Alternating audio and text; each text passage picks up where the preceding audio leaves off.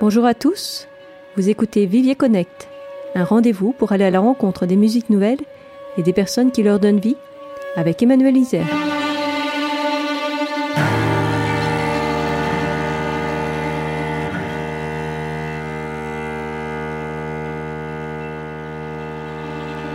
Aujourd'hui, je suis heureuse d'accueillir Martine Châtelain pour notre deuxième édition consacrée au bruit de l'eau. Martine Châtelain est enseignante retraitée. Elle est membre du réseau des établissements verts Bundland, conférencière et consultante en éducation relative à l'environnement et à la citoyenneté, comité CRB CSSQ, et autrice de La nature et moi de la Fondation Monique Fitzpack. Elle fut présidente de la coalition Au Secours pendant 12 ans. Bonjour Martine. Bonjour. Alors Martine, passionnée de l'eau, quelle est la place de l'eau dans ta vie? Un peu comme tout le monde, c'est-à-dire qu'elle est en moi parce que on est composé de, plus de 60% d'eau. Alors euh, je l'ai en moi l'eau, mais je l'ai aussi surtout en mémoire parce que j'ai passé tous mes étés au bord d'un grand lac, le lac Nomineng dans les Laurentides, et c'est pour moi les plus belles expériences d'être en nature, d'être près d'un cours d'eau, de pouvoir me baigner. Euh, je suis quelqu'un qui aime beaucoup nager, alors euh, j'essaie de nager le plus souvent possible, que ce soit dans un cours d'eau ou en piscine. Et étrangement, j'ai toujours habité près de l'eau. Euh, je suis montréalaise, alors euh, en ce moment, j'habite à Verdun, sur euh, les bords du fleuve Saint-Laurent, mais j'habitais à Saint-Jean-sur-Richelieu, sur tout près de la rivière Richelieu. Alors dans ma vie, il y a toujours eu quelque part un bord de l'eau.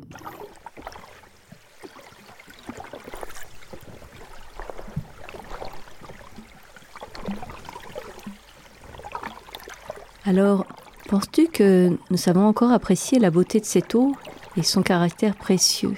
Non, je crois qu'on est, on est vraiment aveugle. Il y a des gens qui sont à Montréal et qui savent pas qu'ils sont entourés d'eau, qui savent pas qu'ils sont sur une île. Ils vont seulement s'en rendre compte quand ils passent sur les ponts. Je pense qu'on recommence à redécouvrir les berges, entre autres avec euh, ce merveilleux parc qui part du, du, euh, du marché à Toiteux et qui va jusqu'à Dorval, sur le bord de l'eau. Euh, certaines avancées aussi au niveau d'essayer de désenclaver le port de Montréal pour pouvoir redonner les aux citoyens. Il y a des efforts qui sont faits. On recommence à, découvrir que cette eau-là, elle, fait partie de nos vies, elle apporte beaucoup dans nos vies, beaucoup de calme, beaucoup de sérénité, beaucoup euh, de nature. À Québec, il y a des beaux, euh, des beaux efforts qui sont faits pour la rivière Saint-Charles qui avait été euh, complètement bétonnée dans les années 60 et qu'on revitalise, renaturalise en ce moment. Alors, je pense que oui, au Québec, on recommence à se réapproprier cet élément-là.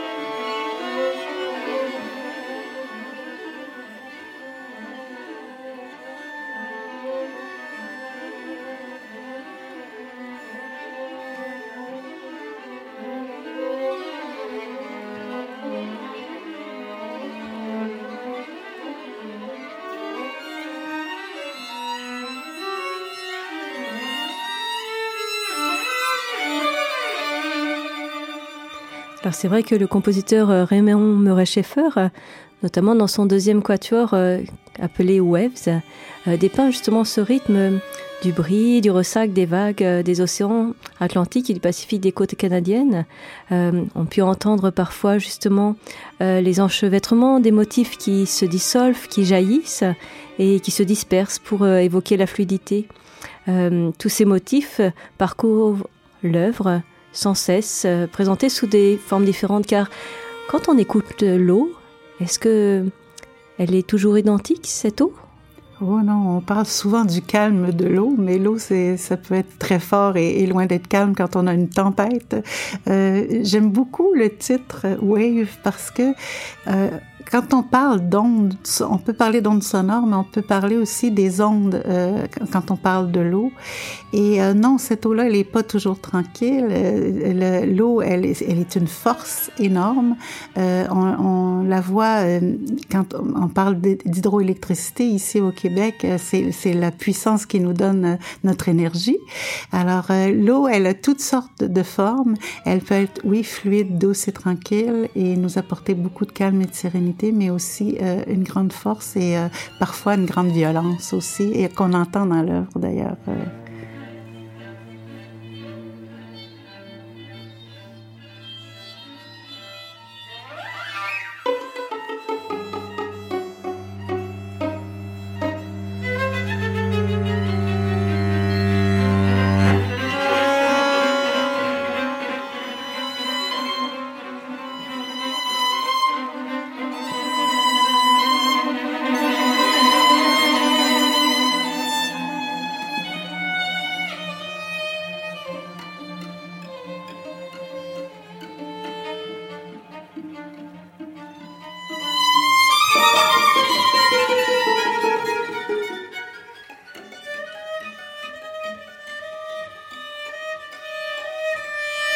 Et donc c'est comme si elle venait nous murmurer, mais elle vient aussi nous bousculer finalement cette eau. Elle nous bouscule, elle nous brasse. On pense d'un tsunami qui peut transporter des maisons, euh, des bateaux et les gens.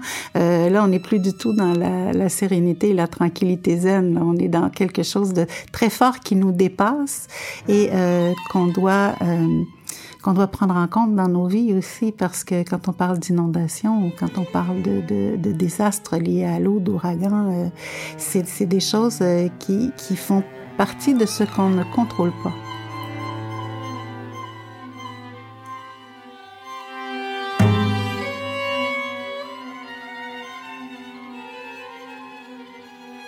Parler de l'eau, c'est aussi évoquer ce qui l'habite, c'est porter attention à leur existence, leur comportement, les respecter et s'enrichir de ce qu'ils sont. Qu'en est-il de justement ces animaux marins, par exemple, euh, au sein de l'eau? C'est plus que les animaux marins, parce qu'on va penser euh, aux poissons, aux baleines, on va penser euh, à ce qui nous vient tout de suite à l'idée, mais il faut comprendre que la moitié de tous les êtres vivants vivent dans l'eau ou au bord de l'eau. Qu'on pense euh, à, peu près tous les insectes ont besoin de l'eau, soit pour aller porter leurs larves, soit pour se développer. Les oiseaux ont besoin de l'eau, les mollusques, les batraciens. Alors, il y a toute une série d'êtres vivants auxquels on pense pas spontanément quand on pense à l'eau. Il y a tout aussi la micro, euh, la micro-vie, euh, tous les benthiques, tous les, euh, tous les micro-organismes qui vivent dans l'eau, qui font que l'eau est vivante et qui font que nous, euh, on est vivants aussi. Euh, puis il n'y a pas seulement les animaux, il y a les humains. Euh, il faut penser qu'au Québec, 80% de la population vit sur les rives du Saint-Laurent ou d'un tributaire. Ça, c'est c'est presque complet et on peut comprendre pourquoi. C'est que les, les anciens, quand ils sont arrivés ici, leur rue et leur route, c'était les, les fleuves et les rivières. Donc tout le monde s'est un peu installé sur le bord de l'eau quelque part, donc on a besoin de cette eau-là pour se déplacer, mais aussi pour boire, pour euh, pour pouvoir avoir accès à une terre qui est plus riche, qui est irriguée. Donc, euh, je dirais que l'ensemble des êtres vivants euh, sont liés à l'eau ou au cours d'eau. Donc, oui, les animaux marins, mais beaucoup plus que les animaux marins. Finalement, l'eau est vraiment euh, essentielle, euh, est ce cœur de la vie elle est au cœur de la vie. Euh, on, sait que sur les autres planètes, là, on, est extasié parce qu'on pense qu'il y aurait peut-être des traces de glace sur Mars ou sur la Lune. Euh, il n'y a pas de vie sur les autres planètes parce qu'il n'y a pas d'eau principalement. Alors, euh, il y a David Suzuki que j'aime beaucoup qui dit qu'on est tous reliés par l'air qu'on respire, l'eau qu'on boit et les terres qu'on habite. Et je pense que ces éléments-là, les, anciens éléments eau, terre, air, feu, euh, on les oublie trop souvent, mais ce sont des, des, éléments essentiels à toute vie, pas seulement la nôtre, mais toute vie. Et nous sommes tous liés, tous les êtres vivants, du plus petit moustique jusqu'à la plus grosse baleine, par l'eau, l'air, euh, le feu et la terre.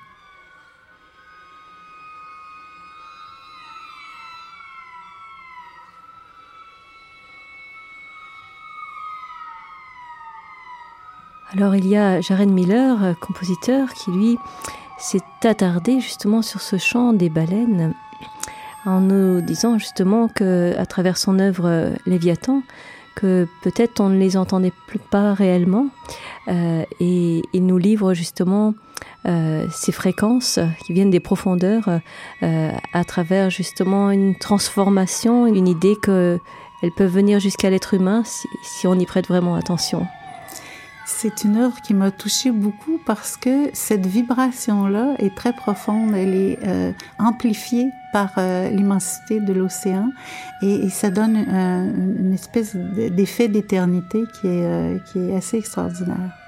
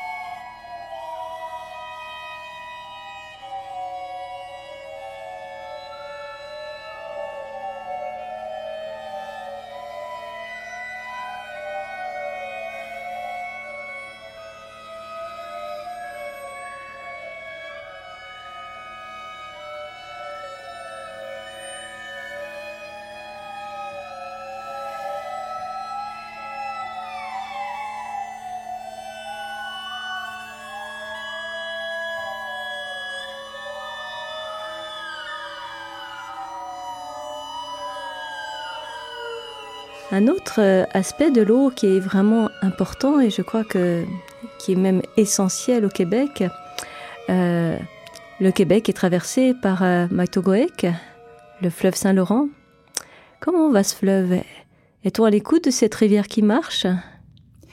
Pas assez. Malheureusement, euh, il y a plus de 50 de la population du Québec qui prend directement son eau euh, du Saint-Laurent avec un traitement, bien sûr, mais qui, qui, qui s'abreuve euh, du Saint-Laurent.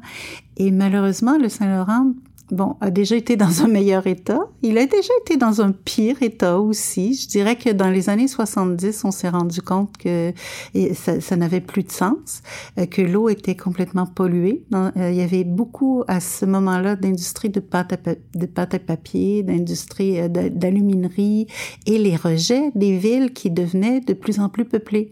Donc, nos villes envoyaient directement les égouts dans le fleuve Saint-Laurent dans les années 70. Là, c'est pas, c'est pas il y a quelques siècles. C'est, c'est tout près de nous.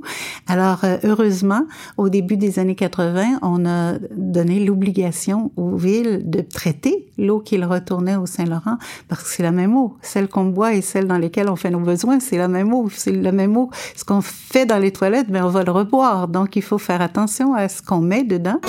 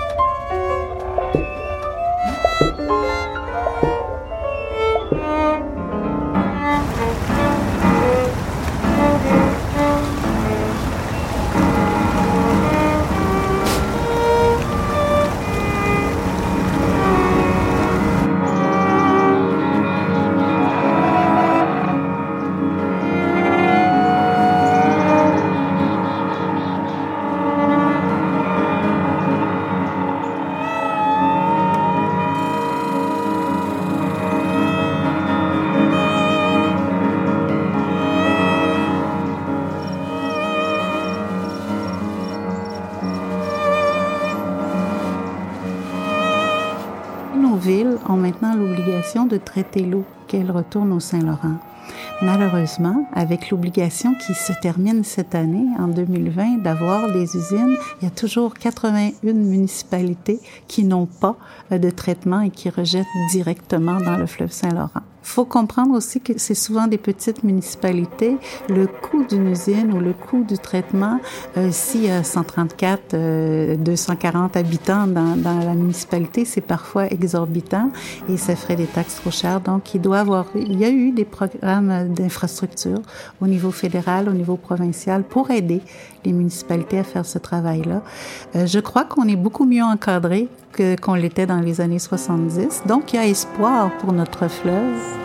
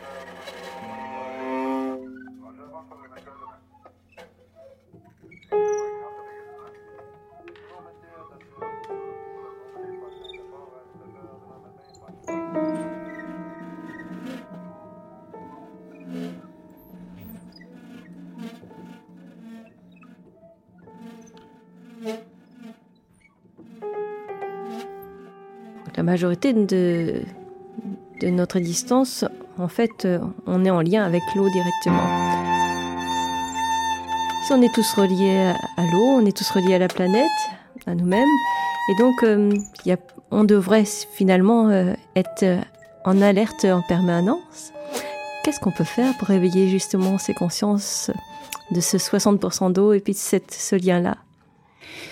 Et si ce 60% d'eau qui nous compose, euh, c'est de la bonne eau, ben on est en bonne santé. Si le 60% d'eau qui nous compose, c'est de l'eau souillée, comme dans malheureusement plusieurs pays euh, dans le monde, euh, ben on est malade. Et puis on peut même en mourir. Il y a, il y a des enfants encore de nos jours qui meurent de diarrhée euh, due à de la mauvaise eau.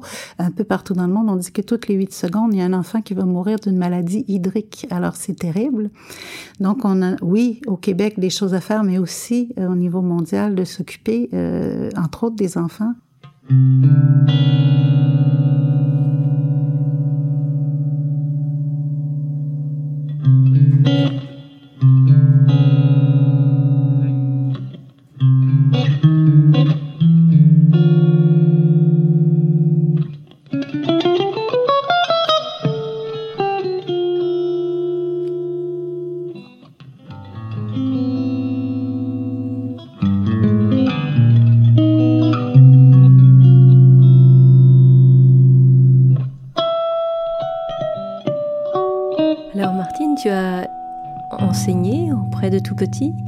Est-ce que justement on aura encore cet étonnement, cette écoute de l'eau? Je pense qu'ils sont plus près euh, de, de, ça que nous. D'abord, ils adorent l'eau. Il s'agit de voir, euh, après une pluie, tous les enfants essayer de mettre les bottes dans la première flaque d'eau qu'ils vont rencontrer. Euh, quand on est euh, en présence d'enfants, ils, adorent faire de l'aquarelle, ils adorent se mettre les mains dans l'eau. Et moi, chaque année, je faisais un, thème de l'eau pendant à peu près un mois et les enfants devaient me dire ce qu'ils avaient découvert. Alors, il y a une petite fille qui travaillait avec un espèce de petit moulin à eau dans le robinet et puis elle m'avait dit, moi j'ai découvert aujourd'hui que l'eau c'est fort, ça peut faire tourner euh, les roues de mon moulin. Euh, les découvertes qu'ils vont faire avec euh, avec cette eau-là vont les amener à vouloir la protéger plus tard. Puis quand on leur explique l'importance euh, justement de pas jeter des déchets dans la toilette parce que on, va éventuellement la revoir ou qu'on leur explique qu'il faut faire attention. Je pense qu'ils sont très sensibles et que c'est une éducation qu'on doit donner quand les enfants sont très jeunes. moi, je travaille avec des enfants entre 0 et 5 ans et je pense que c'est à ce moment-là qu'on crée nos racines, qu'on s'enracine dans, dans, euh, par les sens euh, dans notre environnement. Donc, une éducation à faire très jeune et à continuer naturellement euh, quand ils grandissent pour que tout cet aspect sensible qu'ils ont recueilli de 0 à 5 ans devienne quelque chose d'un peu plus rationnel entre 6 et 12 ans, puis quelque chose même peut-être de culturel et de, de, de même spirituel quand on arrive à l'âge adulte, après 12 ans. Donc, on, je pense que c'est toute une éducation qui, qui passe à travers notre corps, un peu comme un arbre, des racines jusqu'aux branches et jusqu'au ciel, puis pourquoi pas jusqu'aux fruits après qui vont donner eux-mêmes la semence pour euh, le futur. Alors moi, pour moi, c'est toute une conception de l'éducation qui passe par retrouver les éléments euh, de la nature, retrouver nos sens et puis en faire un sens.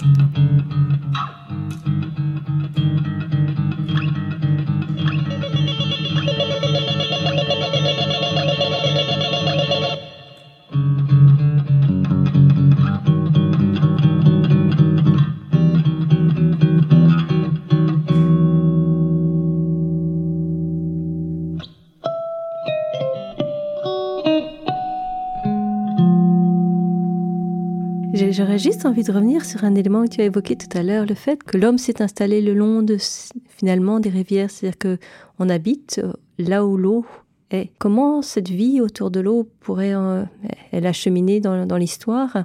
Qu'est-ce qu'on en fait euh, actuellement justement de cette vie au bord de l'eau?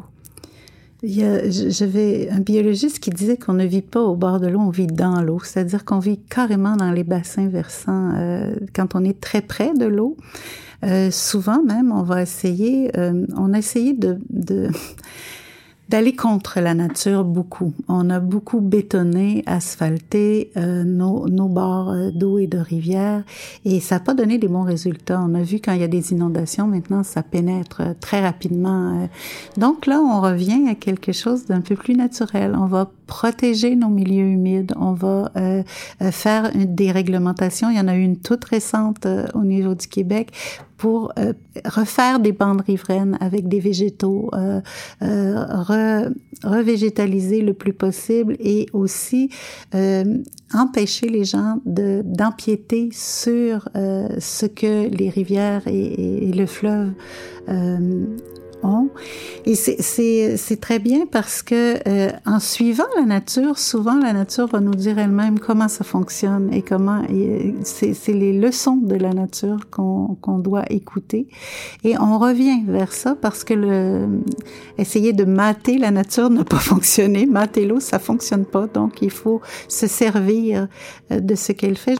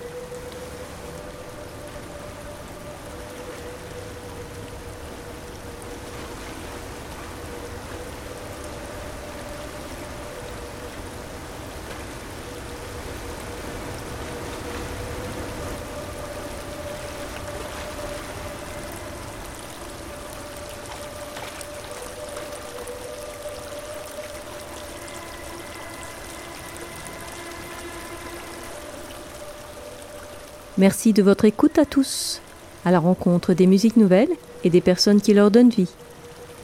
Retrouvez les musiques de l'eau sur le site du Vivier, dans notre espace Les Bruits de l'eau, et aussi dans notre espace concert en ligne, en retrouvant le concert H2O. Tous les détails sur le vivier.ca. Restez à l'affût de notre prochaine édition du Vivier Connect, un rendez-vous incontournable pour découvrir les musiques nouvelles.